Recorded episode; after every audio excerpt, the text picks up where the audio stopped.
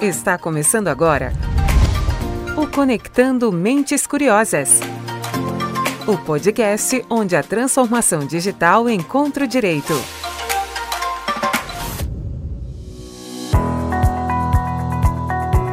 Oi, pessoal, tudo bem com vocês? Eu sou Silvia Curado, sou a host deste podcast sobre tecnologia, inovação e direito. Chegando por aqui para apresentar mais um especial das lives do PG Advogados. E o nosso tema de hoje é negociação sindical na gestão dos impactos das relações trabalhistas na pandemia. E para comandar essa conversa, ela, que é a nossa sócia especialista em governanças, riscos e compliance trabalhista, Erika Mello. E com ela, para compor a mesa, tem um time de peso. Ele que é presidente da Federação dos Sindicatos de Metalúrgicos da CUT no estado de São Paulo, Luiz Carlos da Silva Dias, e ele, que é gestor de relações trabalhistas e negociação sindical, Lídio Francisco Benedetti Júnior. Eles batem um papo sobre as questões coletivas, olhando para o que é realmente necessário para equilibrar as relações de trabalho. Mas antes de passar a bola para a Érica, eu queria te lembrar que você pode participar conosco mandando sugestões de tema. Então é só escrever para o nosso e-mail podcast@pgadvogados.com.br. Agora, se você quiser saber mais sobre os nossos materiais, é só seguir o arroba PGadvogados lá nas redes. A gente está no LinkedIn, no Instagram e no Facebook. E se ao final deste episódio este conteúdo tiver agregado para você, vai lá e compartilha com a sua rede, que isso nos ajuda a conectar mais mentes curiosas. Agora eu deixo vocês com o nosso papo de hoje e te encontro no próximo episódio do Conectando Mentes Curiosas. Até lá! Bom dia a todos. É, sejam todos bem-vindos a esse nosso encontro aqui de hoje, é, nessa manhã. Né? Então, quero é, agradecer a presença de todos e é, dizer que todos são muito bem-vindos para participar desse nosso bate-papo aqui, dessa nossa troca de ideias. O tema que a gente vai falar hoje é um tema muito relevante na questão de relações, é, transcende né, aquela relação é, básica entre indivíduo, empresa, capital e trabalho, e que trata de questões coletivas, questões maiores, né, e que podem ser um instrumento muito interessante e importante tanto para as empresas, quanto para os empregados, quanto para os sindicatos que representam aí as suas categorias, olhando para as especificidades e olhando para aquilo que é, é necessário para o equilíbrio dessas relações. Então, quero mais uma vez agradecer a todos e falar que a gente é, pretende hoje explorar alguns temas aqui, abrir também para que quem está participando possa colaborar, possa contribuir com a gente, possa falar, né? Especialmente nesse momento que a gente está vivendo, em que essa troca de ideias acho que nunca foi tão relevante, importante, nunca foi tão essencial quanto a pandemia trouxe para a gente essa visibilidade da necessidade, da importância da gente ter esse comportamento né, de, de relacionamento e de compartilhar. Então, eu quero agradecer é, especialmente aqui aos meus convidados de hoje para a gente bater um papo. Então, eu estou hoje aqui com o Lídio Benedetti, que é um advogado, né, Lídio? É um advogado, gestor de relações sindicais e negociador com uma vasta atuação aí, uma carreira bem interessante em diversos setores da economia, com diversas categorias diferentes tem uma bagagem, então, para contribuir aqui com a gente hoje, contar um pouco do que ele já viveu, né, e do que estamos vivendo nesse momento novo que pegou a todos de surpresa aí, que completou um ano agora, né? Estamos completando um ano de pandemia. Então, Lídio, muito obrigada por estar aqui com a gente e o Luiz Carlos da Silva Dias, que também eu quero agradecer muito a presença dele. Eu sei que ele está num momento também conturbado aí, com muito apoio né, para a categoria que ele representa, enfim. Então, quero agradecer muito a disponibilidade dele de participar aqui nessa manhã. Nós também já estivemos juntos num outro evento sobre a reforma trabalhista que fizemos há um tempo atrás, né, Luiz? E ele é o presidente da Federação dos Sindicatos dos Metalúrgicos da CUT do Estado de São Paulo.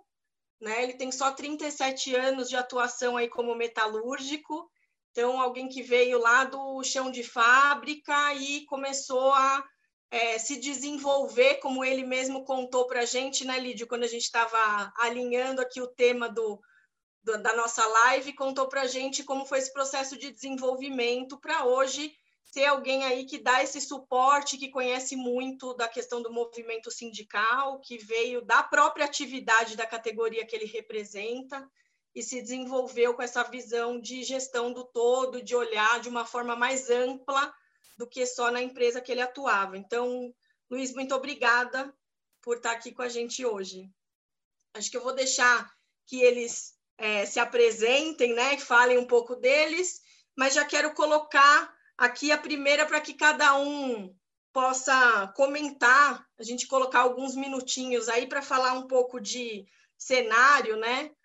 E como estão as relações sindicais hoje, porque a gente tem um histórico aí do movimento sindical, com algumas categorias muito fortes, desde sempre, um movimento sindical muito antigo, é, como é a questão dos metalúrgicos, e por isso eu, eu gosto muito de conversar mesmo quando eu estou com outras categorias, eu gosto muito de olhar para categorias que são muito representativas, né? que tem um movimento sindical muito organizado e estruturado e que tem uma representatividade muito forte.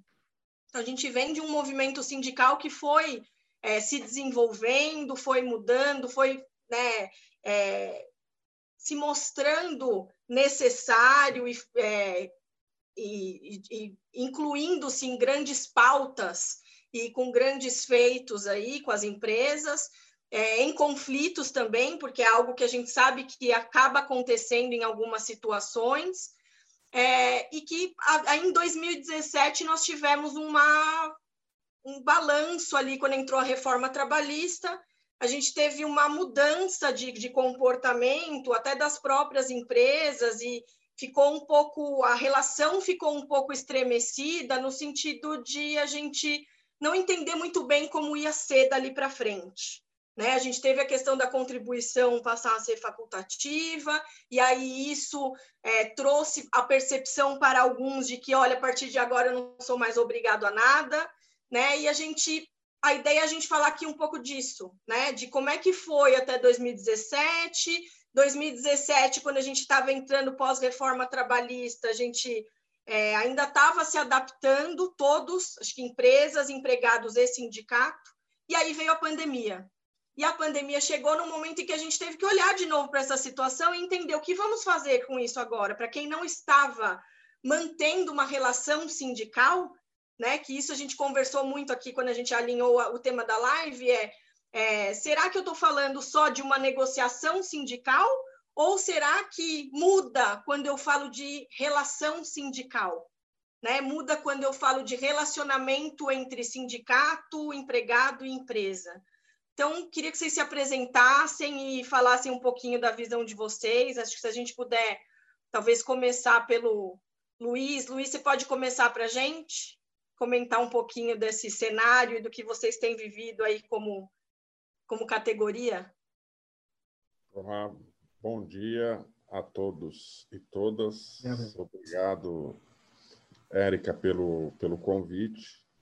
É, é sempre bom a gente poder o, o ambiente comum nosso, né? É, normalmente eu passo o dia conversando com a maior parte das pessoas são dirigentes sindicais é, e muito tempo também conversando, como eu falei para vocês, dentro da, da Fiesp ou em outros sindicatos patronais. E ter a oportunidade de, de conversar num ambiente onde eu não esteja negociando é sempre muito prazeroso, né? A ideia é que a gente possa aqui tentar no, nos ajudar a entender o momento em que a gente vive. Você falou aí no, no início da sua fala para falar um pouco sobre as relações é, sindicais no, no, contexto em que a gente vive hoje.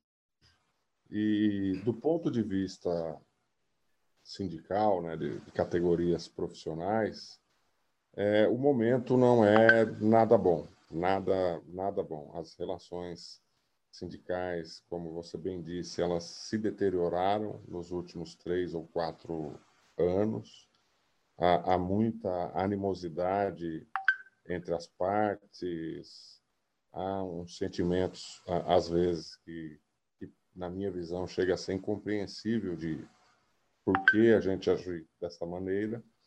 Mas, enfim, é, e nós tivemos, sem dúvida nenhuma, por conta da, da pandemia, e entrando no que você falou, algo que nunca nenhum de nós vivemos ou jamais imaginamos viver um dia. Então, foi algo novo é, e que trouxe oportunidades. E eu posso garantir aqui a vocês é, que, que os metalúrgicos aqui no estado de São Paulo é, souberam dar a atenção necessária ao tema, né?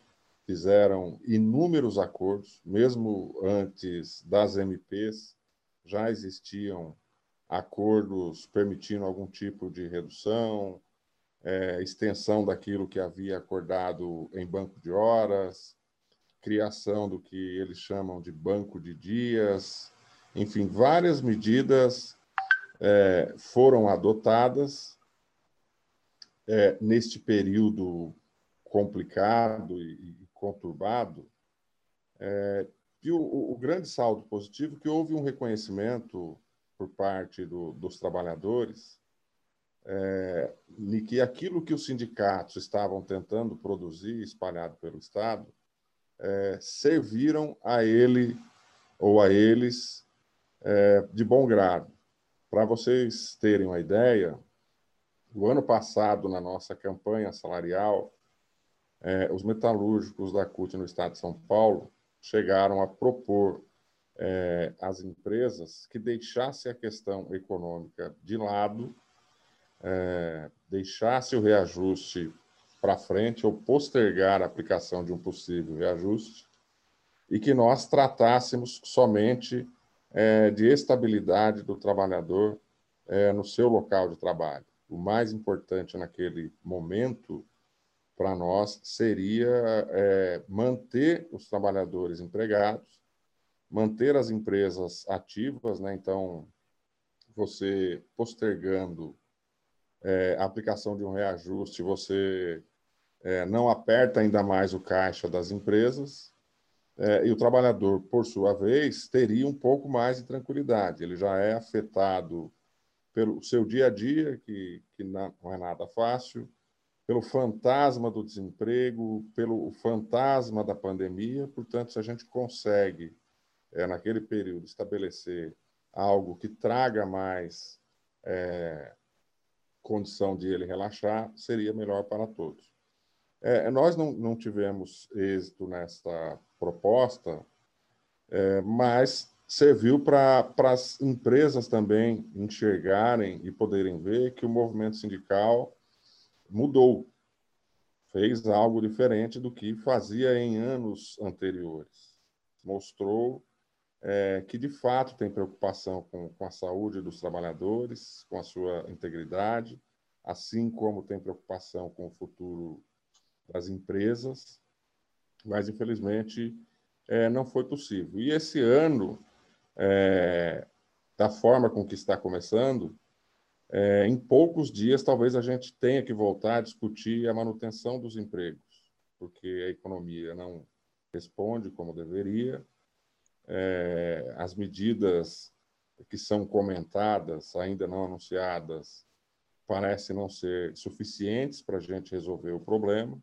Então, vai ser necessário que haja todo um processo de, de conversa, de discussão, para superar novamente esse momento que parece ser muito difícil. Eu conversei com empresários de alguns setores do ramo metalúrgico, é, e é voz comum entre eles que o primeiro semestre já foi. E a tentativa deles é salvar é, aquelas pessoas que ainda estão empregadas, mas acham muito difícil. Portanto, o, o, cenário que nós teremos aí logo adiante não será dos melhores. E será é mais necessário do que nunca que haja diálogo. Esse não é o momento para conflitos, esse é o momento para diálogo, para tentar salvar empresas, salvar empregos, salvar vidas. Então, para nós, esse é o, o, o, caminho que deve ser seguido. Mas confesso que não tem sido fácil discutir com o setor empresarial após a reforma trabalhista é, e também não foi num período de pandemia. Mas eu paro por aqui, vou deixar o, o livro outro lado da história. É. Acho que é super importante essa parte que ele falou, só para fazer um comentário rápido do salvar empresas, salvar empregos e sal, né? Assim, é, tudo está interligado. Isso é muito importante da gente entender, né? Porque tem que ser viável para todos. Né? Não adianta a gente trazer soluções ou pensar em pontos de inflexão, onde você chega e para, né, e desiste, enfim, e você não pensa no todo, né? Eu sempre falo que é o equilíbrio entre o capital, o trabalho e a renda, porque tá tudo interligado, ali não tem. Então, Lídio, acho que você pode agora falar um pouco do ponto de vista de quem olhou aí pela empresa, né, durante tantas situações, fala, comentar com a gente um pouquinho sobre isso. Ok, Érica, muito obrigado primeiro pelo convite. Bom dia a você, ao Luiz, ao Fábio, que a gente já conversou aí, a todos que estão nos assistindo. Érica, é, Luiz, esse é, é, é assunto já começou né, com um ponto interessante. É, as relações não estão boas, as relações estão num clima de animosidade. Né? E o papel de quem está dentro de uma empresa, né, numa função aí é, de gestor de relações trabalhistas sindicais, o que é? É ir buscar esse relacionamento. Esse relacionamento não pode continuar dentro de animosidade, né? porque o conflito, como bem disse o Luiz, conflito vai gerar mais conflito. Né? Então, cabe a nós orientar os demais gestores da empresa, né, os demais colegas, de que, seja antes da reforma ou após a reforma, em todo esse contexto do mundo sindical, né, o sindicato é uma entidade constitucional, nós temos que ter ciência disso. E ele não acabou. Né? E a função principal do sindicato é representar os trabalhadores e buscar o bem-estar desses trabalhadores. E, dentro desse contexto, eu entendo que cada sindicato tem uma importância. E nós não devemos ir apenas no momento de crise buscar pelo sindicato. Né? A gente tem que buscar o sindicato durante todo o tempo. Nós temos que manter esse. Nós estamos falando de relacionamento, então nós temos que construir pontes com o sindicato, entender é, o seu papel, entender a sua função, né? que é ele vai sempre valorizar e buscar o bem-estar do empregado, como disse o Luiz vamos deixar as questões econômicas de lado e vamos trabalhar, isso aconteceu comigo também. O nosso representante sindical chegou no momento de negociação de data base ano passado e disse: não, vamos, vai vir. Nós começamos em fevereiro a negociar, nossa data base era em maio, né, para você ver o, a, o tipo de relacionamento que a gente tem. Né? Esse ano a gente sabe que vai ser difícil. Vamos deixar. Começamos a negociação, mas e na segunda ou terceira rodada de negociação mudou tudo, mudou o panorama. Então, vamos deixar de lado o que a gente estava falando e vamos agora partir para um acordo de emergência, como salvaguardar os empregos. Mas isso é, é, é, você tem que construir durante o ano, durante os anos, né? buscando a, é, esse compromisso com o sindicato, entendendo a posição né, dele, colaborando com ele, nos objetivos e também esperando que eles colaborem com a gente, entenda a filosofia da empresa. Só construindo é, esse bom relacionamento, né, que vamos, num momento de crise ou não, não adianta só construir no momento de crise. Eu, entendo que o, o, relacionamento ele tem que ser duradouro. Senão, a gente não vai ter boas negociações. Senão, nós vamos ter conflitos, como o Luiz mencionou, animosidade, sentimentos. De... Quando você vai para uma mesa de negociação um sentimento ruim, né, de que existe uma animosidade ali, aí você vai perder muito tempo para quebrar essa animosidade, para tentar resgatar é, um, um, um conforto na mesa, né, para poder chegar aos objetivos e os resultados bons para os empregados e para a empresa. Tem que ter um, um, uma relação. E eu acho que o tema é muito importante para a gente é, refletir. A pandemia veio para essa reflexão. Como eu fazia as negociações antes? Como eu fazia meu relacionamento antes da pandemia? E como eu quero fazer daqui para frente? Entendo que a pandemia vai durar ainda por alguns anos. Né? Vai ter ainda, com toda a vacinação, com esse planejamento. Então, vamos começar a construir, vamos tirar da mesa essa, essa animosidade. Vamos tirar nossos medos de lado. Né? Nós somos partes, temos interesses, é, é, às vezes, iguais. Então, perguntar numa mesa de, de negociação é muito importante, saber os interesses do outro lado, buscar refletir, buscar negociar esses pontos também dentro da empresa, né? E ajudar a empresa é, nessas questões importantes, né? É, do relacionamento sindical. Eu acredito que é isso, Érica. A gente está falando de relacionamento aqui, depois sobre negociações coletivas. Sem um bom relacionamento, você não vai ter uma boa negociação coletiva. Que você não tem a ponte, né? Exatamente o que você falou. Você já tem uma ponte para utilizar de relacionamento, de comunicação, ou se você não tem o um mínimo de contato, fica difícil estabelecer de uma hora para outra essa conexão, né? Quando existe as partes se conhecem, é diferente de você começar uma negociação do zero, principalmente num momento emergencial, como a gente falou aqui, né? Então, assim, indo para o foco do nosso da nossa conversa aqui de hoje, é, a pandemia trouxe já desde o início é, até uma discussão sobre qual seria o papel do sindicato naquele momento, né? Colocou muito bem, isso é uma coisa que a gente também acompanhou muito daqui, é, porque nós atuamos para empresas que já estavam sendo afetadas muito antes da pandemia chegar efetivamente e se instalar aqui no Brasil. Né? Empresas que recebem insumos da Ásia, por exemplo, já estavam numa onda de não receber os insumos, a indústria principalmente, e não ter como produzir. O que, que adianta o trabalhador ir lá se ele não tem o que fazer? Né? E como é que a gente faz isso? Então, essa discussão e essas negociações sindicais em muitos setores incluindo dos metalúrgicos, como o Luiz falou, elas começaram muito antes. Quando vieram as medidas provisórias, aí entrou-se naquela discussão, né? Vai precisar então informar o sindicato? Eu posso fazer acordo individual de redução ou suspensão do contrato de trabalho?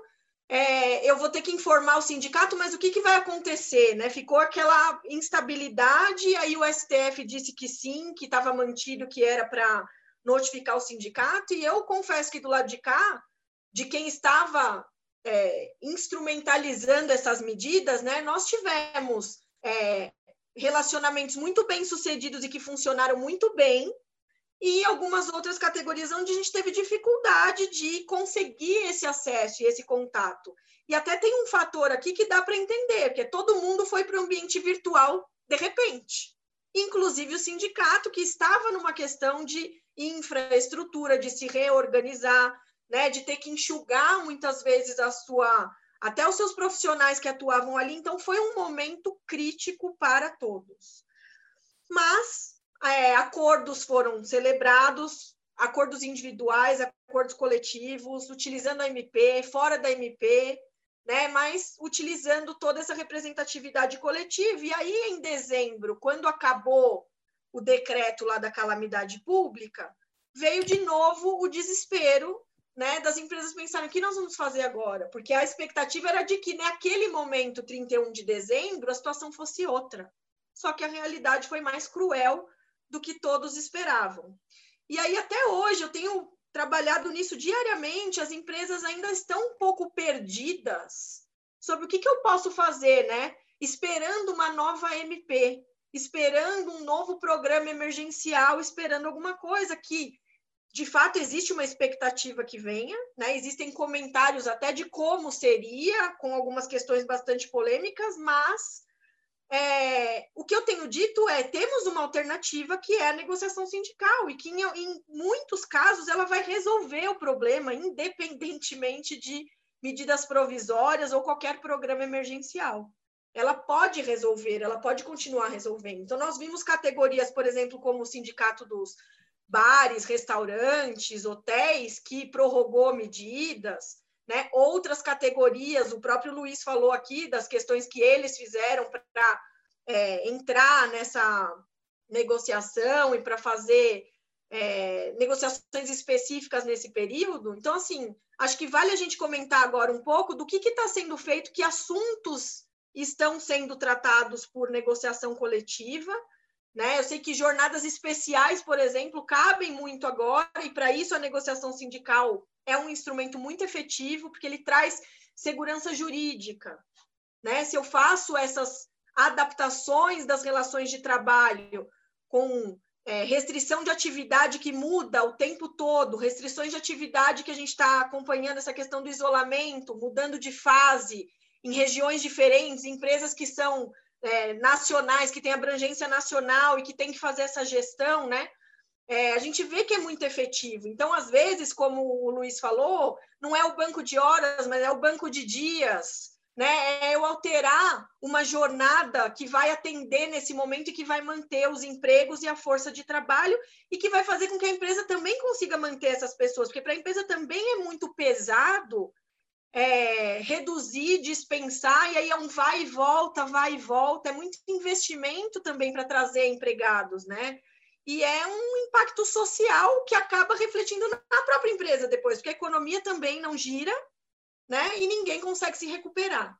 Então, acho que vale a pena a gente falar um pouco agora sobre essa questão, Luiz. Se você puder comentar um pouco os assuntos que estão em pauta aí, é, que você tem acompanhado de negociação é, coletiva, aquilo que é o comum que a gente está vendo, né? Redução é, e suspensão, mas também outras alternativas que as empresas podem pensar e que são saudáveis na medida do possível para a gente ultrapassar esse, esse momento tão difícil que a gente está vivendo, né? E já quero pedir para quem está participando, gente, se vocês quiserem ir mandando perguntas aqui via é, chat, a gente vai tentar mais para frente aqui responder algumas das perguntas, tá bom? E as que não conseguirmos responder aqui, podemos depois fazer contato com vocês. Então, por favor, fiquem à vontade de mandar no chat perguntas para a gente conversar aqui.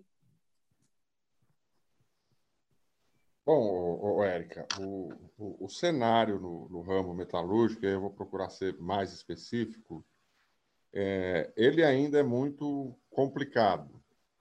Então, o ramo metalúrgico tem alguns segmentos você tem a cadeia automotiva, né, o setor automobilístico, que envolve autopeça, que envolve área de fundição, de estamparia, que ainda sofre demais pela falta de componentes. É, então, hoje no, no, Brasil, a falta de matéria-prima para a produção de veículos é, afeta não só a indústria que produz o carro, mas a indústria que produz a peça, um componente eletrônico ou elétrico, enfim. É, esse segmento tem sofrido bastante e tem adotado é, que produziram em outros tempos. Né? O, o, setor automobilístico produz acordos de longo prazo. É, então, se você pegar as montadoras, é, elas têm acordos que a duração é de quatro ou cinco anos, que têm ferramentas que prevêem a suspensão da jornada é, parcial ou integral durante um período, é, e estabelece como serão repostas essas horas é, num futuro em que a condição estiver é, normal. Então, há alguns entendimentos feitos que é importante até a gente deixar aqui, ó, um, um exemplo de como é, as coisas a, acontecem quando você negocia com, com antecedência e, e produz um acordo razoável para as partes. É, a Ford lá em Taubaté, que está fechando, é, que gerou toda uma comoção nacional, né? Porque é uma empresa que deixa de produzir no, no, país, então afeta Taubaté, já afetou São Bernardo, Camaçari, lá na Bahia, e também uma cidade no Ceará, é, ainda não encerrou as atividades de fato em Taubaté, em Camaçari, porque tem lá um acordo que garante estabilidade aos trabalhadores até o final do ano. A, a contrapartida oferecida pelos trabalhadores, quando feito é, este acordo, foi de não ter aplicação de reajuste durante dois anos, ou não ter reposição inflacionária durante dois anos. É, portanto, houve uma cessão por parte dos trabalhadores de algo que normalmente ocorre, em troca de você ter uma tranquilidade é, para passar um período. Então, é, em alguns casos, a gente tem atendido algumas empresas que não conseguiram ou não estão conseguindo é, aplicar o que nós acordamos o ano passado. Então, a contrapartida é o seguinte: ó, aquela proposta inicial de vocês de estabilidade, eu posso utilizar ela agora? Eu garanto que eu não demito aí nos próximos 90 dias, e depois dos 90 dias eu aplico o reajuste. Então, tem se utilizado algumas coisas.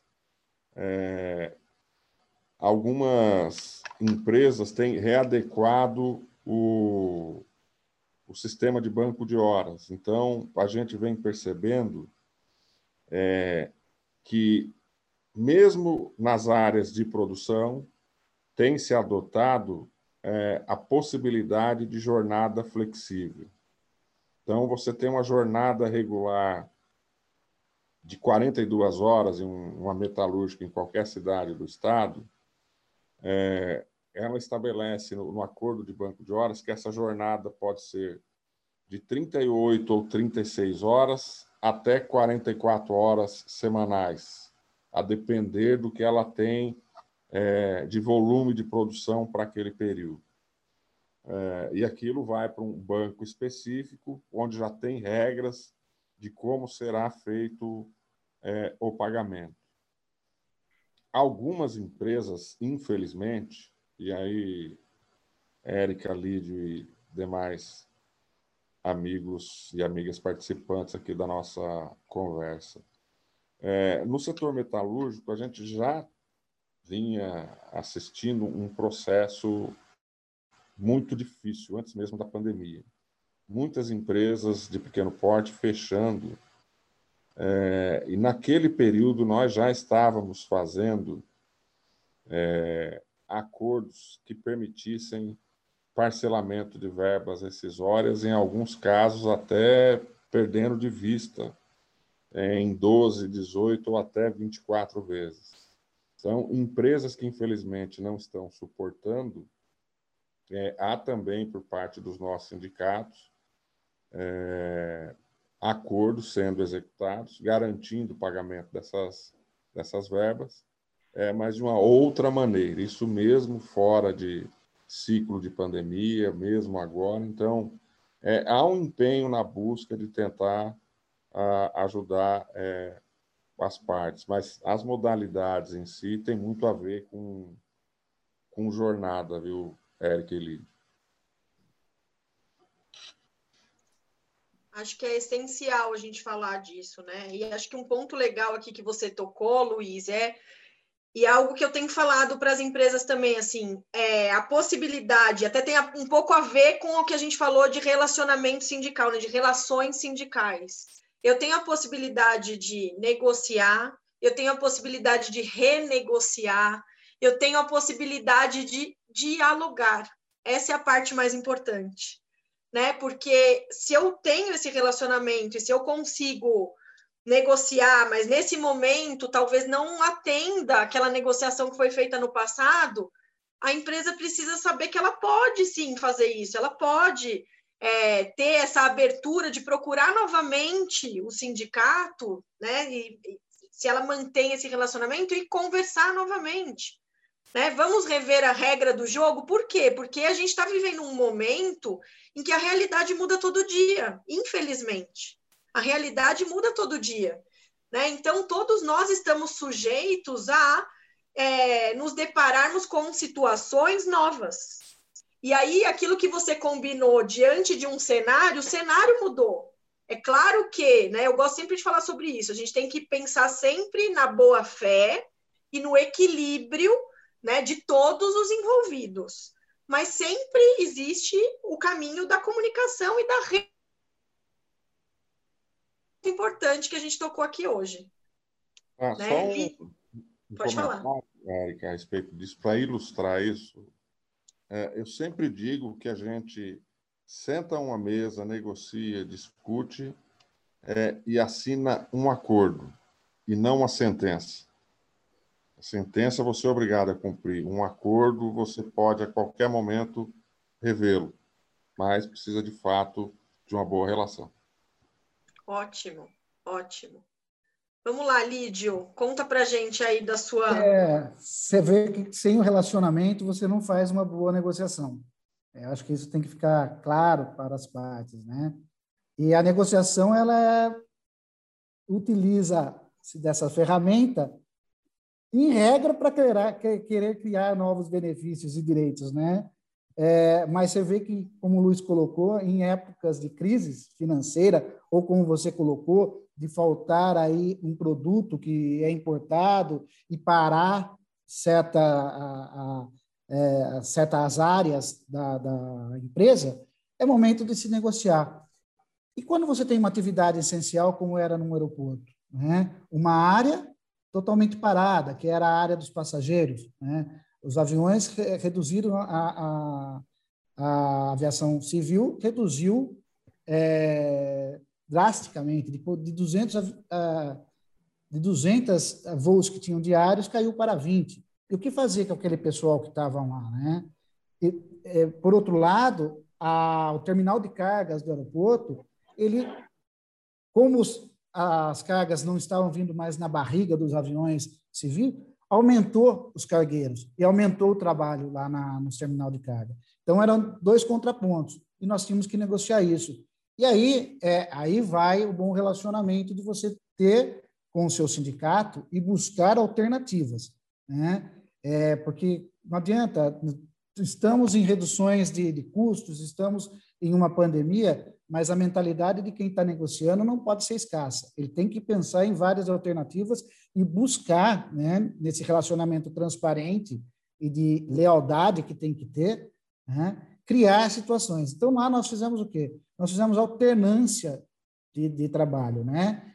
Então, uma equipe também trabalhava num determinado período, uma determinada semana, e outra trabalhava em outro determinado horário, determinada semana.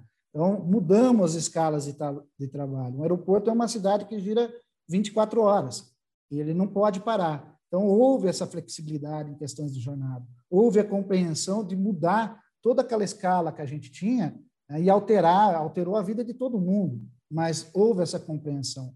E bancos de horas né, negativos, né, a gente chamou de banco de horas negativos, deixar a pessoa, aquela pessoa que não podia fazer o home office, o que fazer com ela? A atividade dela não, não tinha como ser exercida né, é, por meio do sistema, não tinha como meio sistema digital. Né? Ela, ela, o trabalho dela era produção, o que fazer? Ela era de grupo de risco, não podia também estar exposta à atividade eh, naquele começo. Então, vamos, vamos levar essa pessoa, né, deixar essa pessoa em casa, pagando o salário dela, porque é o momento que você tem que dar tranquilidade para o empregado, né? e, de outra forma, reduzir a outras, estava o custo. E o que, que foi proposto, inclusive foi proposto pelo sindicato, foi o que o Luiz mencionou. Né? Vamos deixar de aplicar um reajuste salarial nesse momento, e na hora que, do tempos de vagas, vacas gordas a gente volta a renunciar, mas nesse momento não é, é o momento de se falar em, em reajustes, vamos buscar outra forma de, de, de, trazer esse benefício para o empregado, foi feito um abono, né, para também não deixar o empregado é, sem aquele reajuste. Né? E no momento espero que volte logo, que e, principalmente as empresas pequenas aí precisam, estão sofrendo mais, né? Que elas é, melhorem, porque no momento que você fala, seja em uma recuperação judicial, muitas empresas vivendo isso agora, ou no momento de fechamento da empresa, ela vai depender desse bom relacionamento, até para da experiência do sindicato, é, que a gente, quando está numa empresa, negocia com um sindicato só, mas ele está negociando com várias outras empresas, né? Então, eles podem trazer experiências de outras empresas, e isso é, favorece nesse momento de crise é, e não ter aquela mentalidade de escassez, de zerar tudo. De, não, é uma mão de duas vias. Então, os dois lados estão sofrendo, tanto empresas como empregados. Né? Nesse momento, é desemprego, é garantir esse empregado, é, se aproximar desse empregado, dar acolhimento para ele. É um momento que, porque a preocupação hoje do empregado não é só com o trabalho, ele também está preocupado com a família dele, que também está exposta a essa doença. Então, é, o transporte, é, muitos têm idosos na sua casa, né? E como tratar tudo isso? Acho que a empresa, o RH das empresas, o sindicato, tem muito trabalho aí de conscientização, de ajuda, de acolhimento desses empregados. E a empresa precisa entender que essa é uma função não só do RH da empresa, mas é uma função conjunta com a entidade sindical. O, sindicato é o legítimo representante dessa categoria. E ele vai ajudar, ele vai estar lá, ele está à frente, ele conhece o, o, o, seu público. Então, pode nos ajudar nesse momento de crise. Né? E sempre sim, dentro de um relacionamento transparente, na qual os empregados são devidamente envolvidos pelo sindicato e com o apoio da empresa às duas partes. Né? Tudo, todo mundo depende de todo mundo. As pessoas ainda são. A negociação é uma ferramenta, mas quem faz ela acontecer são as pessoas ainda não é a inteligência artificial. Né? Ainda não é a inteligência e as pessoas precisam ter essa consciência. Né? Ótimo. Acho que aqui tem um ponto bem interessante. Eu queria só aproveitar que a gente teve uma pergunta super interessante aqui, ó. O Mar, Márcio Peixoto. Obrigada, Márcio, por participar aqui, por mandar a pergunta. Ele é gerente de relações sindicais e ele está perguntando para o Luizão é, em um cenário pós-pandemia, você acredita que as assembleias virtuais, que hoje atingem um número maior de trabalhadores, continuarão? Ou voltaremos às assembleias presenciais com caminhão de som e abrangendo apenas as pessoas que estão ali no momento? Esse é um tema bem relevante, né? Porque até para as assembleias virarem virtuais, né? Até pelo número de pessoas ali que participam e outras questões envolvidas, foi um, um, trabalho forte aí, né? Então acho que é legal ele comentar. Bom, vamos lá. É... O, o, processo de, de assembleia da, dos sindicatos, é, pelo menos no ramo metalúrgico, eu posso dizer que todos eles são, são amplamente divulgados. Eu não sei se a OTS em que ele trabalha é aí, aqui do ABC, aqui de São Bernardo, é, é, mas, normalmente, quando o sindicato vai tratar um tema específico da empresa, na nossa avaliação, é, é correto que ele faça a, a assembleia porta da, da, da, empresa, onde o tema é específico, é um assunto específico dali. É, quando é um, um assunto que envolve a categoria metalúrgica, então são várias empresas, normalmente as assembleias são chamadas é, para ocorrerem no sindicato. Então, até 2019, foram feitas dessa forma.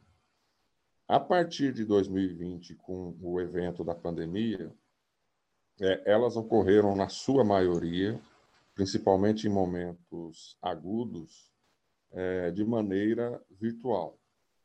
O que eu tenho ouvido é, dos nossos sindicatos e o que eu tenho defendido é que não abandone é, as consultas virtuais. Elas vieram para ficar, devem permanecer.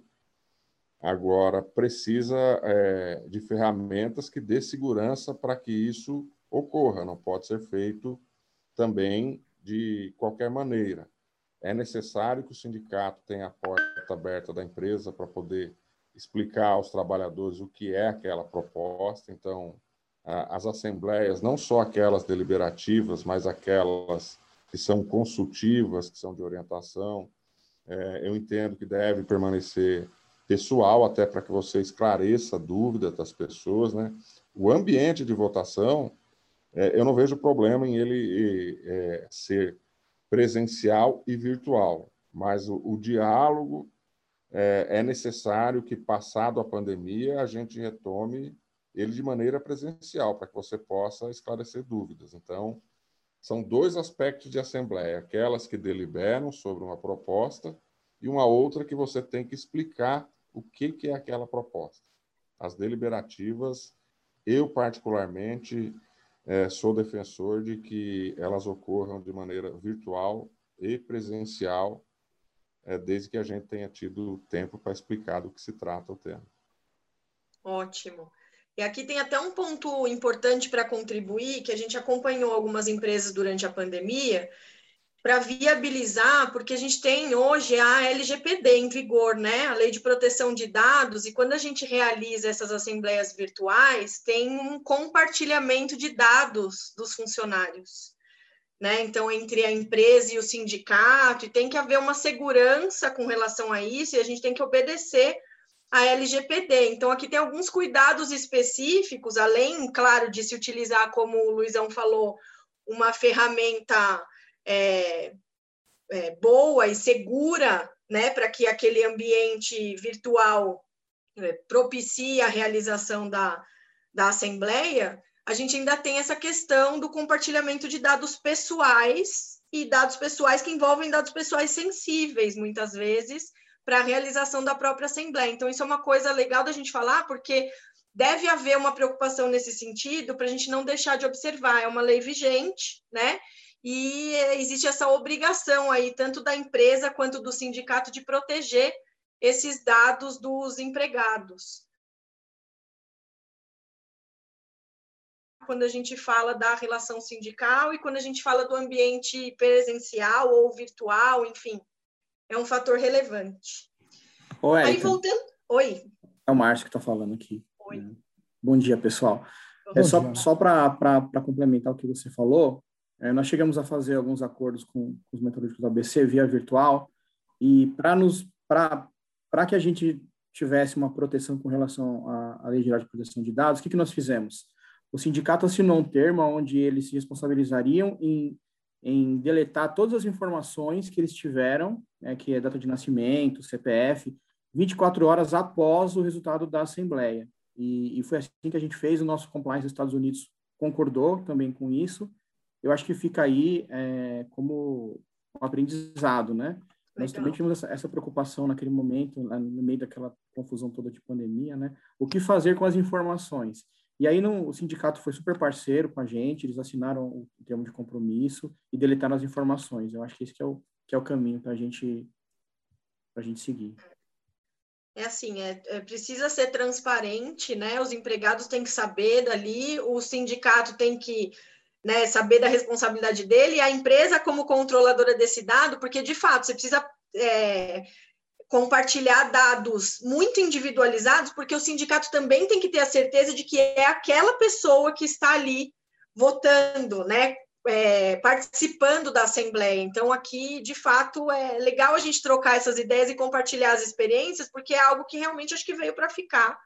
Não tem como a gente dizer que não vai acontecer, vai continuar. Né? Então, muito legal, Márcio, obrigada. Aí, voltando no que a gente estava falando, até pegando um gancho do que o Lídio Oi. falou, né? Oi. É... Oi.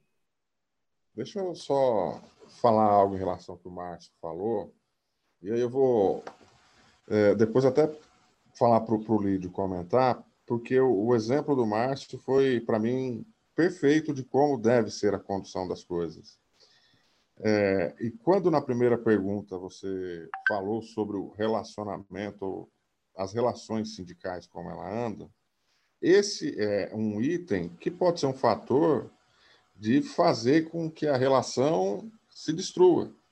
Porque nós tivemos casos também é, onde as empresas ou o sindicato endureceram nesse quesito e as assembleias não ocorreram de forma presencial.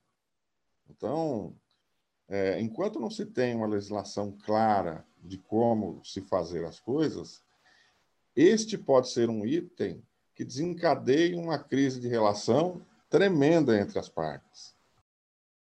Lídio, quer comentar? Não, é lá, é só contribuindo, lá no, no aeroporto, no, quando iniciou toda a, a, aquele cenário né, de disseminação da doença, fecha, não fecha, e a gente, dentro daquele acordo, buscando é, celebrar como aprovar. Né? O sindicato não estava preparado para fazer a assembleia virtual.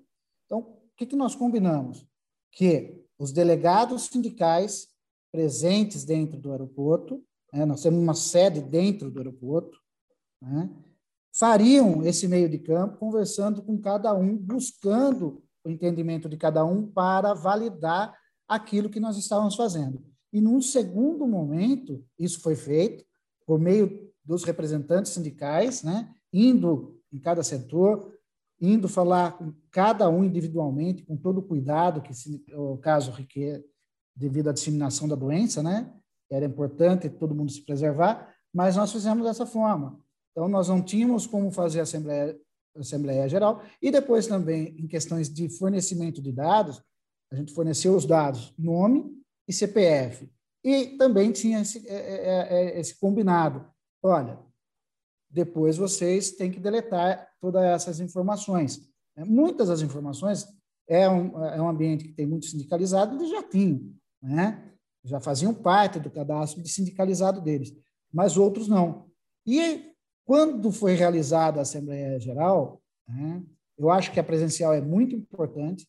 As assembleias têm aquele, tem que ter aquele, aquele contato pessoal, olho no olho, mas acredito também que a Assembleia Geral, por meio virtual, vai continuar. Vai continuar mesmo após a pandemia, pelo menos no sentimento que eu tive com, com esse sindicalista, né? com esse representante, de que foi muito bom. Foram tomados todos os cuidados de segurança, é, ele, o sindicato do, dos aeroportuários foram ágeis e eficientes em buscar um, um sistema é, que garantisse a todos, a gente estava ali também auditando, né, garantisse a, a questão da segurança, a segurança de que as partes poderiam votar e os votos seriam validados conforme não seriam alterados, né? Porque existe um medo e eu não sei por que existe esse medo, porque cria essa, esse conflito, essa animosidade. Mas de ambas as partes tinha esse bom relacionamento e tudo deu certo. Tudo deu certo. Foi muito bom, uma experiência interessante. E acho que ela continua, mas acho também que o, o, o, a, a base, o sindicato precisa estar em contato com essa base próxima, relação olho no olho, né? para ter a relação de confiança. Se você, no mundo virtual, eu não sei se você cria essa confiança. Se você não conhece o outro lado, para negociação é difícil. Você vai buscar informações da outra pessoa, quem é a outra pessoa, né, para você poder negociar nesse mundo virtual. Mas quando você cria um relacionamento, se você busca para ser duradouro, é, essa, essa, que nem o Márcio colocou ali, foi fácil. O sindicato aceitou, aceitou porque tinha uma confiança entre as partes ali, de um termo, de uma declaração que eles é, após utilizar os dados, é, extinguiria eles e acabaria com eles do banco de dados do próprio sindicato. Então, é, acho que isso é, é importante. Excelente, excelente. Agora, falando um pouco da pandemia, né? Falando um pouco do que o Lídio falou e, e, entrando um pouco, puxando um gancho do que ele falou, né, sobre a questão do grupo de risco, se eu tenho funcionários que não podem, a atividade não permite a transferência para o home office, né, ou para o teletrabalho, enfim, e eu tenho que lidar com aquele grupo, eu tenho que proteger a saúde e a segurança do trabalhador, tenho que dar continuidade à atividade, a negociação sindical é uma boa saída para isso até compartilhando alguma vivência que a gente teve aqui com algumas empresas, né? A gente teve, inclusive, alguns questionamentos do Ministério Público do Trabalho em algumas localidades, questionando a suficiência ou não das medidas preventivas, então, fornecimento de máscara, disponibilização de álcool é, em gel, o distanciamento né, é, dentro das instalações da empresa, enfim, a disponibilidade ou não de serviço médico, de testagem é, de, de Covid, que foi um assunto também bem polêmico. E nós é, apoiamos, as empresas fizemos, respondemos muito desses ofícios do Ministério Público do Trabalho, enfim, e apoiamos nas próprias medidas, né? Porque a gente teve acesso a, dire... a diretrizes gerais de medidas preventivas, né? A gente teve a portaria que foi divulgada falando sobre isso, algumas recomendações da Organização Mundial da Saúde, outros direcionamentos locais, né? Cada município, estado, enfim, trabalhou nisso. E é, um instrumento que a gente também viu como favorável e como é, um caminho possível foi exatamente a negociação sindical. Então, em algumas localidades, algumas empresas, o acordo coletivo específico ajudou nisso, ou acordos mais abrangentes, mas assim, ninguém melhor do que quem vive aquela realidade para estabelecer quais são as medidas suficientes. Né? O sindicato tem uma participação nisso de ajudar a pensar na proteção do trabalhador e contribuir com aquilo que ele entende viável e equilibrado para a gente manter esse ambiente saudável e seguro. Então, eu queria que a gente comentasse um pouquinho aqui sobre isso, né? O que, que a gente viveu nesse momento com esses acordos coletivos. Eu tive algumas dessas experiências, como eu falei, que foram bem sucedidas, porque daí a gente pensa melhor, né? Quando a gente envolve outros participantes da relação, e a gente conseguiu sucesso em algumas medidas aí para serem eficientes de fato, né? Manter a atividade da empresa que em muitos casos é essencial, como o Lídio colocou a questão aeroportuária, né? E, ao mesmo tempo, proteger a saúde do trabalhador que está ali. Então, o que vocês podem comentar um pouco sobre essa questão do, das medidas preventivas do Covid? É, Érica, vou falar do aeroporto, que nós vemos, eu vivi isso dentro do aeroporto. Né? Dentro do aeroporto, você não tem só a portaria é um sistema muito regulado. Né? Lá nós temos a Anvisa, presente 24 horas, né? que também ajudou toda nessa questão. Ela é voltada mais para os usuários do aeroporto, né? os passageiros, quem está, e não só os usuários, mas também os trabalhadores que estão lá dentro e outras empresas. Então, dentro lá, a gente criou comitê, fizemos comitê junto com a Anvisa, né, é, que abrangeu o Brasil inteiro, mas é, em questão de relações de trabalho, em, em ambiente de trabalho, todos os cuidados foram tomados, inclusive o aeroporto foi certificado internacionalmente e envolve toda a questão, é, é, é, não só usuários, mas toda a questão envolvendo seus empregados, né? E, mas a, a, o principal ponto era, e o que eu já falei, é aquele cuidado com as pessoas. Óbvio que houve desligamento de pessoas, mas dentro de questões normais, dentro da, como se estivesse fora da crise. Né? Mas algumas pessoas que teve, estava no grupo de risco, nós cuidamos. Né? Nós cuidamos, afastamos, mantivemos salários, é, e a empresa passava por um, um período de, de, de, crise financeira já vinda de é, antes da crise de, de saúde. Então, é, é esse o trabalho importante que precisa ser feito. Quando você tem não só um relacionamento bom com o sindicato, mas você tem um sistema de recursos humanos ali eficiente, você está pensando nisso. E por isso que os interesses convergem. Se o sindicato ele tem a, a legitimidade, não só de representar, mas de buscar o bem-estar do trabalhador, a empresa também tem esse interesse. Então, por que não convergir esses interesses? Os interesses são iguais. Né? Então, vamos fazer a melhor pode chegar, no momento como o Luiz colocou, das pequenas empresas, é até a grande, né? enfrentar uma dificuldade maior, se fechar hoje o aeroporto, tanto a parte de, de, de voos cíveis, né? a categoria de passageiros, como o terminal de cargas. O que fazer? É uma nova crise. Seu, o seu caixa já diminuiu. Né? Porque manter um aeroporto é manter uma cidade. É, é, é, lá dentro são várias unidades né, de, de, de negócio. É passageiro, é comércio, tem dentro de uma espécie de um shopping, é a parte comercial, é a parte de, de, de cargas. Então, como manter tudo isso? Pode gerar uma crise pior. Então, é esse relacionamento, esse interesse é, tem que se convergir para buscar também o bem-estar do empregado. Estados, né? Tivemos também aqueles que vieram trabalhar, mas é, com todo é, afastamento, depois que nós passamos que a segurança do trabalho esteve em todas as unidades, é, avaliou todos os, os departamentos, é, dimensionando o número de pessoas que poderiam estar lá dentro. Né? Ninguém foi desligado por essa questão de pertencer a um grupo de. de acho que tem que ter essa, esse pensamento né? de, de também, não é só lucro, né? no momento desse nós temos que. E a, e a empresa, a direção da empresa foi bem positiva nessa na tomada de decisões referente a esse problema. Né? Também, quando se abaixou, como fazer para ter aquele rendimento que vinha dos aluguéis dos comércios que tinham lá dentro. Lógico, tinha que dar um desconto nesses aluguéis, tinha que abaixar para eles também preservarem os empregos que tinham lá dentro e não fechar aquele estabelecimento de alimentação ou loja que está lá dentro do aeroporto. Né? Eu acho que é, tem que convergir, tem que conversar, o diálogo e procurar as melhores saídas para que todos saiam bem. Né?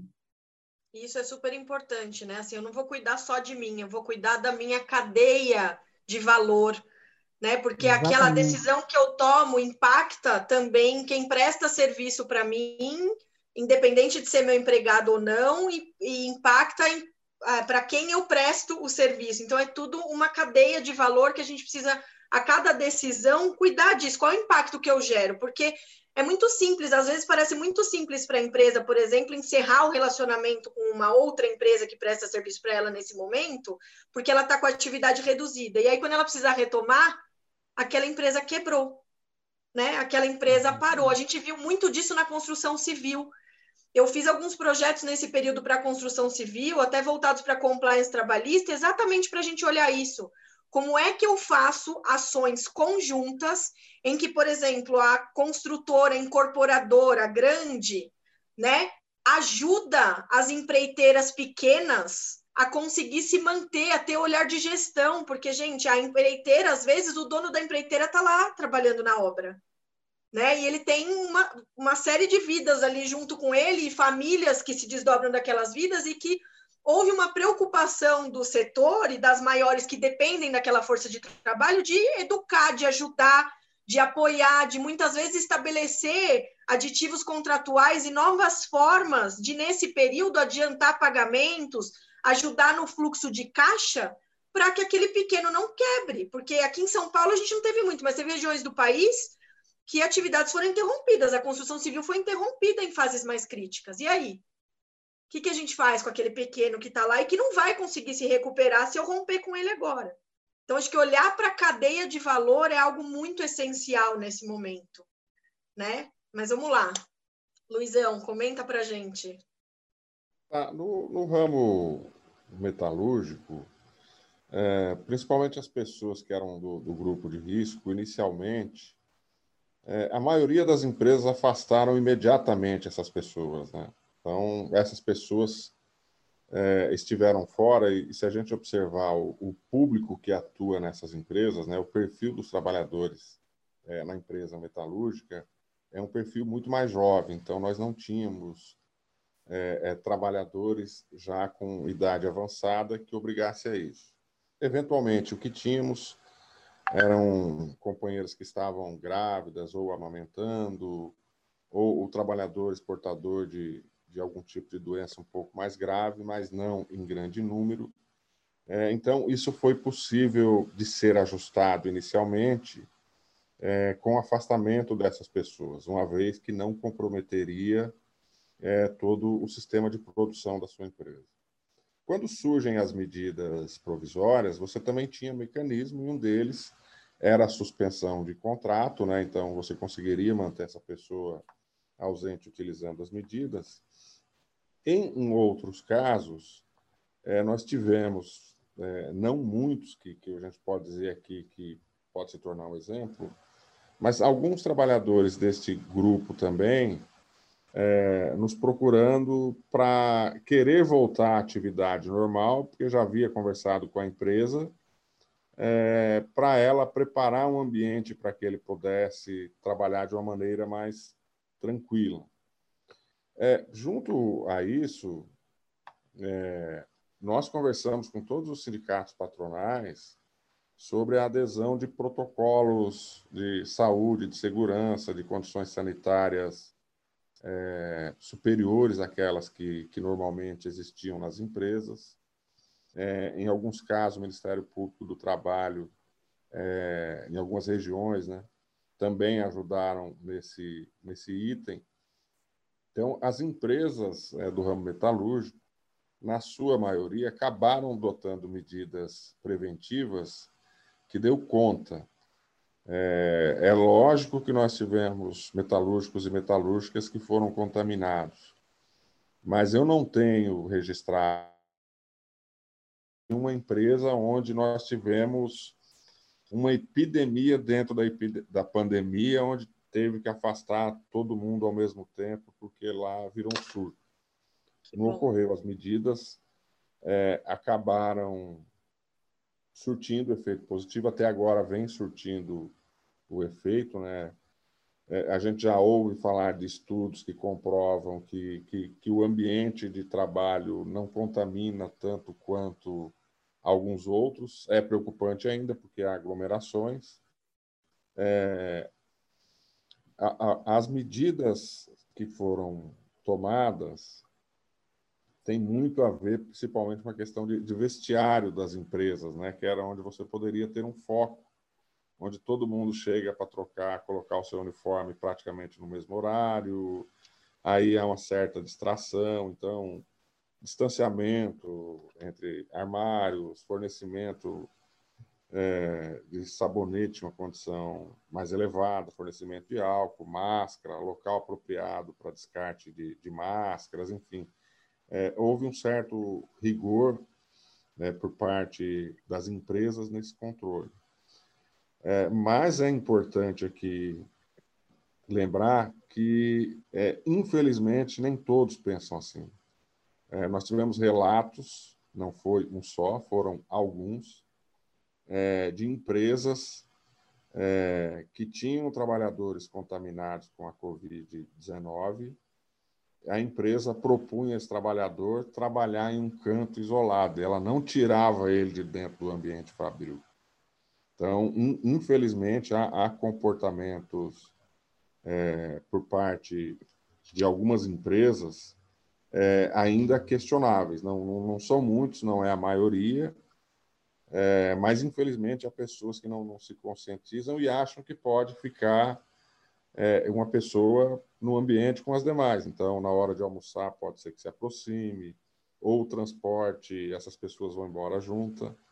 É, mas aí houve uma atuação do sindicato, algum tipo de denúncia, alguma pressão é, a gente vem resolvendo, mas é necessário que os sindicatos estejam atentos, porque sempre a gente ouve é, comentários de uma empresa ou outra que tenta é, burlar o que seria o correto para este momento. Acho que isso é super relevante, até olhando do ponto de vista da empresa, né? É, eu sempre falo muito sobre isso quando a gente fala de compliance trabalhista. Quando eu tomo uma decisão, será que eu estou medindo a consequência dela corretamente? Porque quando eu coloco, por exemplo, o trabalhador, eu mantenho ele ali na minha linha, no canto, e é o que você falou, ele vai frequentar a área comum, ele vai no refeitório, ele vai no vestiário, ele vai no transporte. Eu estou expondo um número muito maior de trabalhadores, além de eu expor a um, um possível agravamento né, da condição dele mesmo de saúde, porque às vezes o assintomático passa a ser sintomático, até a depender da atividade que ele faz. E, mas assim, eu corro o risco de contaminar um número de pessoas e com níveis de gravidade é, diferentes, né, até mais graves do que aquele que eu estou conseguindo manter trabalhando no canto. E assim, se eu não penso num primeiro momento nessa exposição pelas pessoas, minimamente eu tenho que pensar no, no impacto da minha própria atividade, né? E, é assim, primordialmente eu deveria pensar nas pessoas, né? São pessoas que estão ali no ponto e que eu tenho o dever legal de proteger e manter um ambiente de trabalho seguro e saudável. Agora, ainda que eu não pense na pessoa, a atividade também vai ser comprometida. Porque se eu contaminar, permitir que seja né, infectado uma linha de produção inteira, porque as pessoas estão ali juntas, em, é, expostas, como é que fica a minha atividade? Né? Então, isso é muito importante. Às vezes a gente não dosa, eu sempre falo disso, do mapeamento de risco. Será que eu entendi mesmo qual é o risco que eu estou assumindo como empregador quando eu tomo uma decisão dessa? Né? Isso é super importante. Aí, para a gente caminhar aqui para o final, tem um ponto também bem polêmico que surgiu aí nos últimos tempos. Eu tive a oportunidade de me manifestar com alguns conteúdos sobre isso, né? Que é a questão da vacina. Então, a gente acompanhou aí o Ministério Público do Trabalho divulgou uma série de informações, e junto com essas informações existiu a menção à possibilidade da justa causa para trabalhadores que não aderissem à vacinação quando ela for disponível né, para as empresas é, adquirirem e, e participarem desse programa de vacinação. Então, houve essa essa informação circulando, e aí começou uma discussão sobre isso, né? Então, eu posso aplicar a justa causa para o trabalhador que se recusar a ser vacinado. E eu até escrevi um artigo recente dizendo o seguinte: olha, além de discutir se cabe a justa causa para o trabalhador, a gente tem que lembrar que a justa causa cabe para os dois lados na relação de trabalho, né? Se ele se recusa a, a ser vacinado, por exemplo, é claro que eu tenho considerações sobre isso, é, eu posso aplicar medidas disciplinares, se for o caso, se a pessoa que se recusa a utilizar máscara no ambiente de trabalho, que se recusa a seguir os protocolos, né? A gente tem falado muito sobre isso com as empresas. É, eu posso advertir, suspender, posso usar medidas disciplinares? Sim, eu posso, mas antes disso eu preciso olhar para mim, empresa, e ver se eu estou fazendo o meu papel. É uma via de mão dupla. Né? Eu estou educando, eu deixei claro o que é para ser feito, eu estou fiscalizando, eu estou dando condições de cumprimento. Se eu estiver, ok, eu posso sim e devo utilizar as medidas disciplinares. Por quê? Porque eu preciso cuidar do todo. Não pode uma pessoa que não cumpre as, as medidas preventivas expor toda uma coletividade de trabalhadores e, as... e convive com mais quantas pessoas? Né? Então, assim, acho que esse é um ponto delicado. É, eu, particularmente, entendo que sim, a gente pode usar as medidas disciplinares, mas a gente tem que olhar o contexto e olhar para dentro, se eu estou fazendo a minha parte. Então, eu faço a minha parte e aí eu exijo do trabalhador e aí eu posso usar as medidas que eu tenho disponíveis. E com relação à vacina especificamente, é, acho que até está bem claro, o STF falou sobre isso recentemente, depois que saiu essa questão do MPT, dizendo que é, o STF falou em sentido amplo, né, social, se as pessoas iam poder ser obrigadas a é, ser imunizadas. E aí a manifestação foi no seguinte sentido: não pode o interesse individual prevalecer sobre o coletivo. É óbvio que restrições de saúde, alergias, tudo isso prevalece. Se eu não posso, eu tenho uma restrição que vai comprometer a minha saúde ou a minha vida, jamais vai ser afastada para eu proteger os outros. Agora, se eu não tenho, né, é, a gente está aqui num interesse maior hoje, que é de tentar manter a sociedade, as outras vidas, né, a, a vida de todo o mundo, né, de todo mundo de verdade. Então, assim, olhando para isso, para essa questão da vacina, acho que vale a gente comentar um pouco sobre isso, né? Sobre a questão do interesse individual, do coletivo. E o que eu tenho dito é assim, de novo, olhando para as empresas, eu vejo muito forte o papel de educar. A gente está num ambiente de fake news todo dia, toda hora, onde as pessoas é, formam convicções sem ter acesso à informação e sem conseguir compreender exatamente o que é aquilo. Então, a empresa pode sim é educar, explicar a necessidade da vacina, explicar que aquilo vai além de um sim ou não dela, e sim da gente cuidar do todo, da própria família dela, das pessoas com quem ela convive. Então, promover campanhas internas de educação, no sentido de levar informação e fazer com que as pessoas entendam, que os empregados entendam o que significa essa imunização neste momento, né? E por que, que ela é tão importante dentro ou fora do ambiente de trabalho, na sociedade como um todo. Eu acho que vale a pena a gente falar sobre isso. Até teve uma pergunta aqui sobre isso, ó, do José Augusto. Ele perguntou como os sindicatos estão vendo a questão da vacinação, considerando a posição do MPT, que entende pela possibilidade de desligamento por justa causa. Então, acho que coloquei aqui algum, algo, né, um pouco do que eu tenho comentado nesses dias. Acho que vale a pena vocês comentarem aí como vocês estão vendo essa questão. Ou eu ou o Lídio?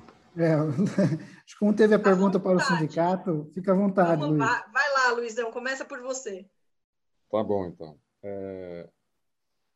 é essa é uma questão que, que nós não deveríamos estar tratando né, como vem sendo tratada. Né? É, infelizmente, e aí eu não quero trazer a questão ideológica para o nosso bate-papo, é, porque eu acho que não, não vai ajudar, mas o fato é que a gente vive uma pandemia, um negócio absurdo, preocupante a todos, porque independente da função que cada um de nós aqui cumpra na sociedade, a gente tem família, se preocupa, quer o bem de todo mundo.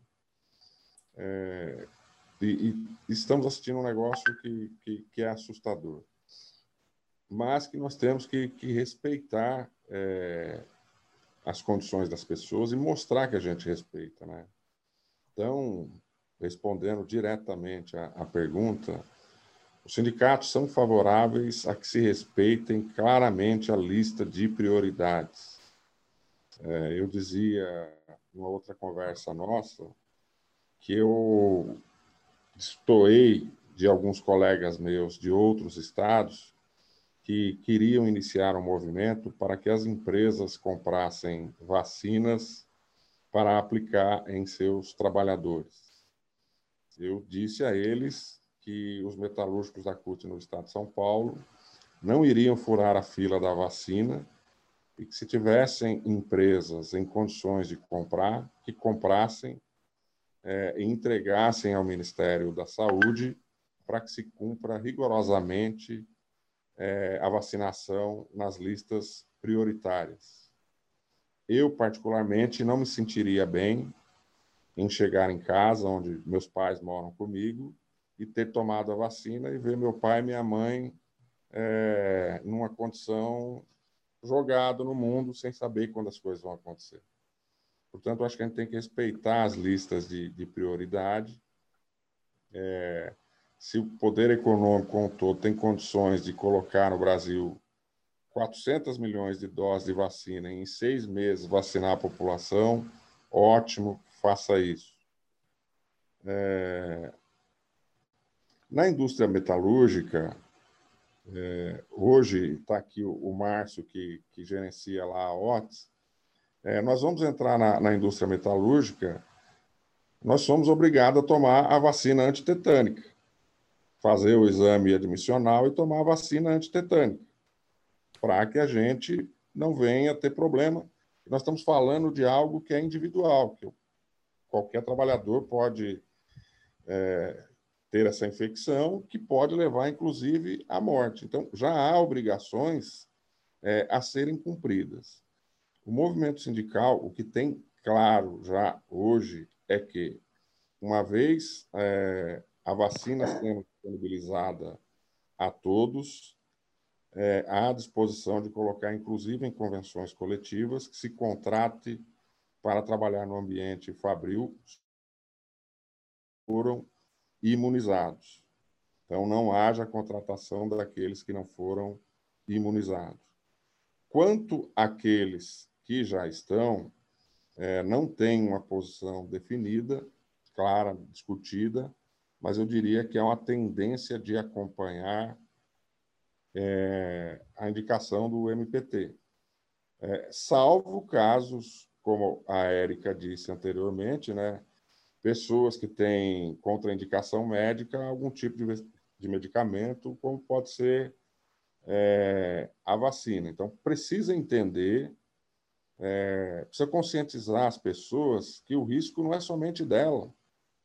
É, eu, eu, tive Covid é, e fiquei sabendo, graças a Deus, porque o sindicato aqui falou: ó, todo mundo que voltou de férias, nós vamos mandar fazer o exame. Eu não tinha sintoma nenhum.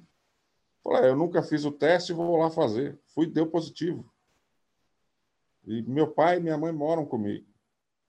75 e 73 anos. Hipertenso e diabético. Então, eu não sabia que eu tinha. Então, precisei me isolar, precisei tomar todos os cuidados. É, então, esta pessoa que pode vir a, a recusar tomar a vacina de maneira dissimulada, sem ter nenhuma contraindicação, é, ela tem que ter ciência de que ela não pode prejudicar somente a ela. Ela pode atrapalhar o ambiente todo. Ela pode, inclusive, interferir nos negócios do patrão dela. Então, é, não há uma posição fechada quanto àqueles que já trabalham, mas eu vejo que há uma tendência do movimento sindical a ir na mesma linha, porque nós estamos falando de proteção coletiva. E o pensamento nosso é que tudo aquilo que é coletivo é, ajuda a todos. A ideia do movimento sindical não é salvar o indivíduo, é salvar todo o coletivo. Ótimo. Então, essa é a nossa posição. Ótimo. Lídio, quer fazer um comentário? É, eu acho que é esse o caminho mesmo, né, Érica? Eu acho que você bem colocou, a, ao empregador ele tem a obrigação de manter as condições de segurança dentro do trabalho, do, do ambiente de trabalho. E, é, e nesse momento de pandemia, a gente teve dificuldades até em fazer as pessoas respeitarem a aglomeração, evitar a, a, aglomeração, manter o distanciamento, né? na hora no ambiente de trabalho. Utilizar máscara. Né? Nós tivemos que conscientizar as pessoas a lavar a mão. Então, cabe a esse trabalho de também fazer, porque existe uma cultura do medo, né? Toda essa é, divergências de informações que nós estamos vendo aí na mídia, né? Fake news, é, vacina é uma, outra hora não é, foi aprovada, não foi aprovada pela Anvisa, criou esse medo. Então, nada mais justo do que a gente vir e trazer o conforto, tirar o medo das pessoas. Vamos tirar o medo. Né? Eu acho que a questão não é, o debate não deve ser na, na, na vou desligar o empregado por justa causa, não, porque está criando uma nova cultura. A pessoa já está com medo de se vacinar. Por que, que ela está com medo? Ou é porque ela tem uma doença que não pode ser vacinada? É um caso. Ela está com medo e não tem informação a respeito da, da, da vacina, né, é outro caso. Então, eu acho que tudo isso pode ser conversado, conscientizado as pessoas e, na hora de tomar uma decisão, tomar uma decisão conjunta. Na hora de contratar, a gente não contrata bonitinha a pessoa, recebe com presente. Na hora de fazer um desligamento, principalmente numa situação de pandemia, e num caso desse, eu acho que a gente tem que cuidar também. E é óbvio, né? É, um exemplo que vocês deram aí numa linha de trabalho, de, de, de produção num aeroporto, imagino, nós temos uma, nós temos uh, uma, uma, central de bombeiros lá dentro. É, dependendo do nível do aeroporto, né, para de, é, pousar determinadas aeronaves, você tem que ter um número de bombeiros lá dentro. Imagine se você, e se você, dentro de uma equipe, ficar sem uma equipe, você não atinge aquele nível. Né? O aeroporto fecha. Você não prejudicou apenas a linha de produção da sua empresa e de outras empresas que estão lá dentro. Né? Você prejudicou a sociedade como um todo. Então, eu acho que isso tem que ser muito bem tratado, muito bem conversado, para que não tenha. O problema para mim é, é, problema de conscientização, é como você disse, Érica, é educação. Vamos conscientizar, e isso é um papel que está na mão de todos, né? Empresa, sindicato e sociedade. Ótimo. Acho que é isso. Ótimo.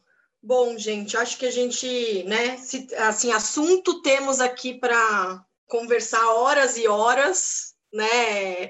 Inegável que a pandemia trouxe muitos assuntos, o dia a dia das relações trabalhistas também traz muitos assuntos. Eu queria só rapidamente o Fábio Bueno. Fábio, você está aqui com a gente ainda, né? Você tinha pedido para falar alguma coisa, não sei se tinha a ver com esse último assunto ou com o anterior mas vou abrir rapidinho aqui para você poder se manifestar sim. Ok.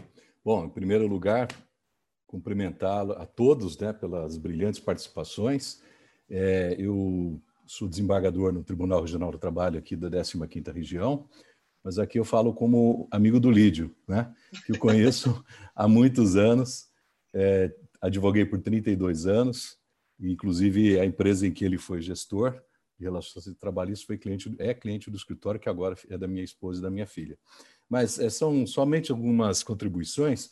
É, eu pertenço lá à, à, à, primeira Câmara da primeira turma do Tribunal, então é, é competência recursal, e também a SDI 2, que é competência originária, os mandados de segurança. E as questões que mais têm envolvido aí a nosso estudo, é, relacionadas aí à questão da, da, da, das medidas sanitárias, né, de prevenção à Covid, dizem respeito efetivamente a algumas, né, bastante fortes, bastante é, emblemáticas, é, posturas dos sindicatos que, de, de, forma absolutamente correta, estão preocupados com a rigidez, com a saúde né, do, do trabalhador, com o, meio, com meio ambiente de trabalho. Mas em algumas é, situações, e eu acho que isso é, é natural, por conta até da, da, desse desse temor que nós todos estamos vivendo, é, muitas vezes se exagera um pouco na dose. Né? Então, se requer, é, eu não vou aqui antecipar a minha posição, porque também a gestão, alguma, alguns acordos já estão publicados, mas se requer, por exemplo, que naquele local em que, posto de trabalho, em que foi detectado um, alguém contaminado, né? É, que então se faça a, li, a liberação, ou seja, evasão de todas as pessoas naquele local, naquele setor. É, de uma certa forma, é, interrompendo muitas vezes a cadeia produtiva, a cadeia de entrega. Uh, muitas vezes isso, essa situação aconteceu muito comumente aos correios, né, em que centros de distribuições, de distribuição, que, que são responsáveis, inclusive, por é, transportar as vacinas, eles são de uma certa forma, alvo de ações em que fica, se torna absolutamente inviável, é? se, se pretende a paralisação desses centros de distribuições. E quando nós sabemos, e nós, magistrados, temos que ter essa cautela, a empresa é, apresenta lá em, em Petro Mandado de Segurança e apresenta todos os protocolos, não somente aqueles que são exigidos pelas medidas provisórias, pelas NRs, até superiores a estes, né? Então, ou seja, não, não é, uma, não é uma, uma, um local completamente desguarnecido, despreocupado em nada. Tem sim é, processos, né? E, e quando nós percebemos que há processos, então, então aí sim a gente tenho deferido é, liminares no sentido de suspender algumas decisões do juiz de primeira instância que determinam sim o afastamento ou paralisação e assim por diante. Outra questão também que está muito em voga, e talvez agora esteja eh, diminuindo aí a, a, a quantidade de, de, ações nesse sentido, diz respeito à testagem. Eu, particularmente, tenho a minha opinião, né, li a respeito.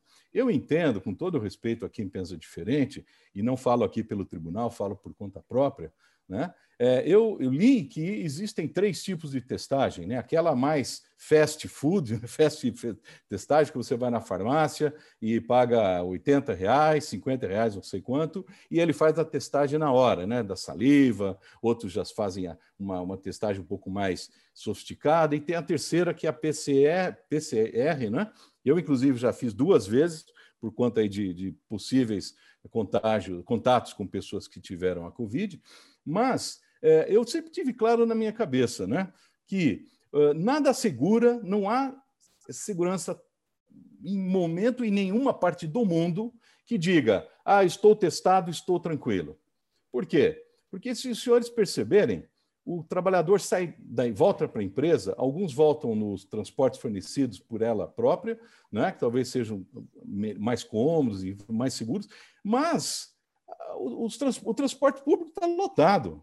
Eu, eu, sou aqui de Campinas, hoje eu perguntei para minha empregada, que hoje voltou à fase vermelha. Não estou fazendo crítica a políticos, a prefeito, nem nada. Eu perguntei, bom, tudo bem, então lá eu estou trabalhando em casa, eu estava indo ao tribunal, porque eu gosto de trabalhar lá no meu gabinete, estou trabalhando em casa, tudo bem. Perguntei para minha empregada agora cedo, empregada daqui de casa. Falei, como é que foi a sua vinda? Ah, doutor Fábio, lotado.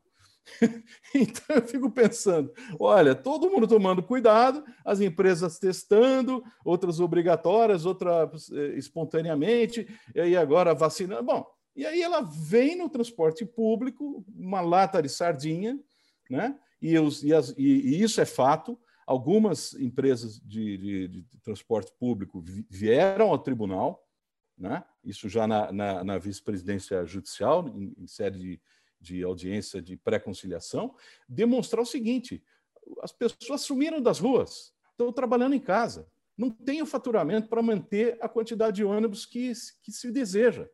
Então, elas diminuem a quantidade e aí vira. Tem pessoas que têm que trabalhar. Todos nós precisamos trabalhar, mas cada uma dentro da sua realidade. Então, eu acho que existe aí uma certa, é, não vou dizer assim, amadorismo, porque ninguém é profissional nesse assunto, né? Está todo mundo aprendendo, mas eu acho que a gente tem que começar a ver os dois lados. Né? Porque, ah, vou testar todo mundo, gasta-se 340 reais, é o que se cobra aqui num laboratório aqui perto da minha casa, para fazer o teste de Covid, né? que a empresa possivelmente seria obrigada a pagar, na, parte, na, na manhã. Na parte da tarde, o empregado vai para casa e toma esse ônibus e, e é contagiado, é, é contaminado. E aí o que vai acontecer? Dá a sensação, é, é, quase que equivocada, de que eu estou testado, eu estou tranquilo.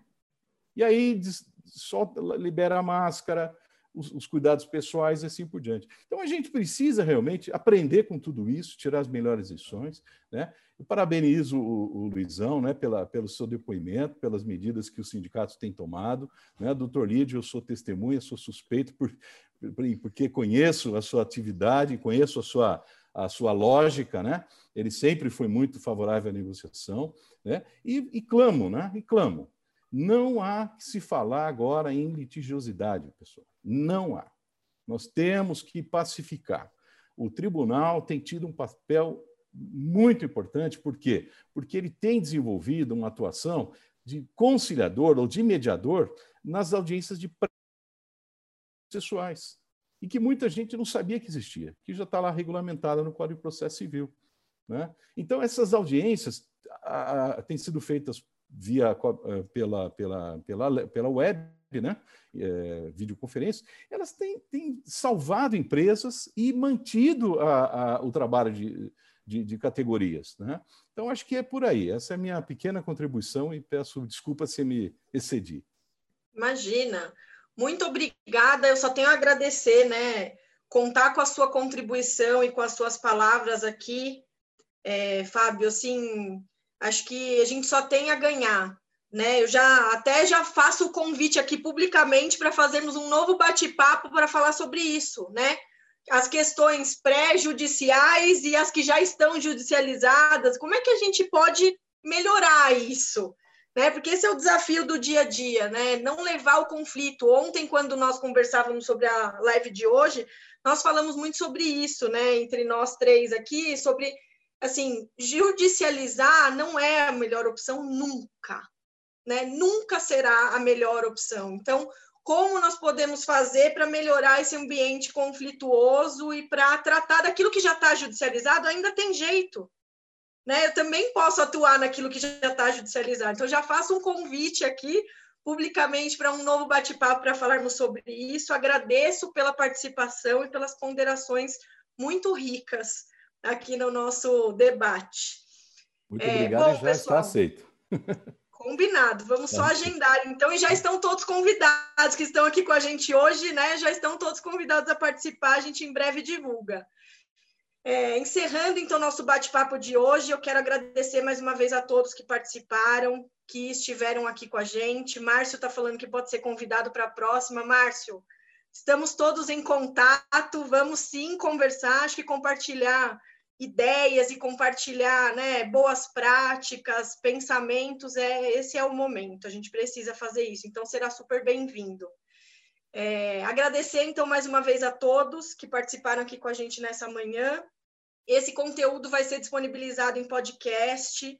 Então, assim, também a gente pode compartilhar com os nossos contatos aí no futuro. Quem quiser ouvir novamente, às vezes para refletir com calma, né? Muito obrigada, então, por estarem aqui. Luiz, Luizão, né? Como todos disseram aqui, é o nosso famoso Luizão. Muito obrigada mais uma vez né, pela parceria, pela disponibilidade, pelas excelentes contribuições aqui. Acho que a gente só tem a ganhar, só tem a aprender compartilhando e ouvindo né, é, categorias tão relevantes e pessoas tão é, envolvidas legitimamente com esse interesse coletivo. Então, muito obrigada por fazer parte aqui dessa manhã hoje.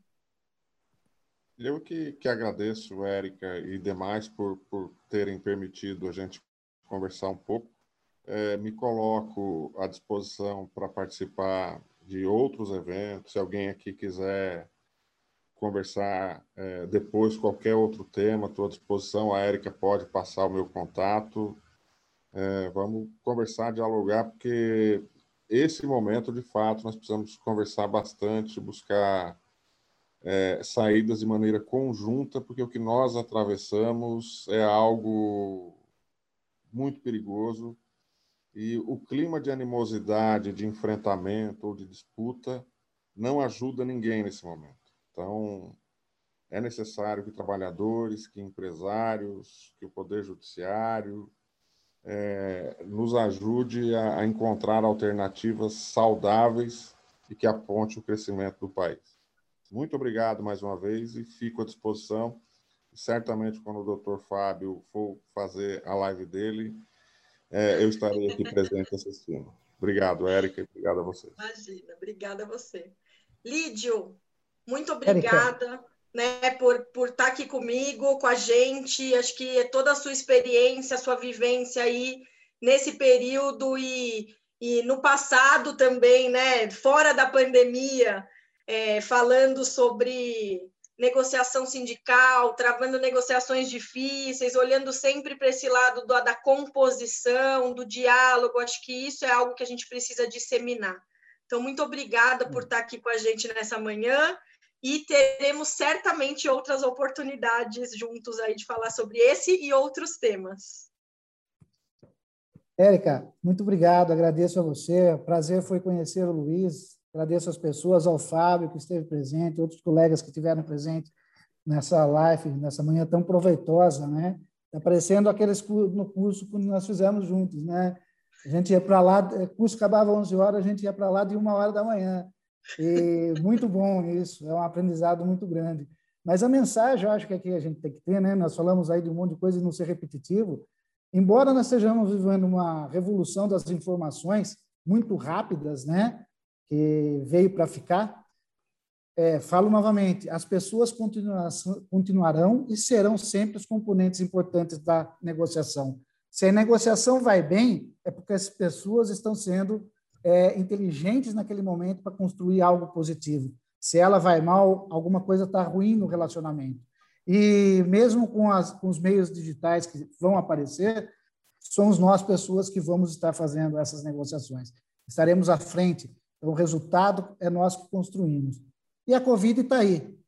É uma pandemia, é uma emergência de saúde pública internacional. Por isso, acredito que nós temos que continuar nos cuidando, cuidando daquelas pessoas, como o Luiz falou, que nos amamos, chegar em casa e ver todo mundo bem, né? É, família, no trabalho, os colegas, ninguém quer perder um colega. Quando a morte, né? dias melhores virão e nós vamos estar todo mundo correndo para o abraço, estaremos presencialmente, né? que também é importante esse contato, faz parte da natureza humana o contato pessoal. Eu agradeço a todos, um bom dia para todos, uma excelente sexta, quinta-feira e sexta-feira aí, né? Chegando, terminando a semana. É isso aí, então, muito obrigada. Estamos, na, nas próximas estaremos presentes se for convidado. Muito obrigado pelo convite. É isso aí. Então, muito obrigada, gente. Em breve voltamos com novos assuntos. Aí os assuntos são muitos né? E aí, quem tiver aqui acompanha, que a gente divulga com antecedência, enfim, tem sempre o conteúdo lá no, no canal do podcast, tem alguns temas que nós já falamos lá. É, acompanhem fiquem à vontade também para fazer contato, enfim, por, por redes sociais, nossos contatos estão disponíveis aí, tá bom? Muito obrigada e boa tarde a todos.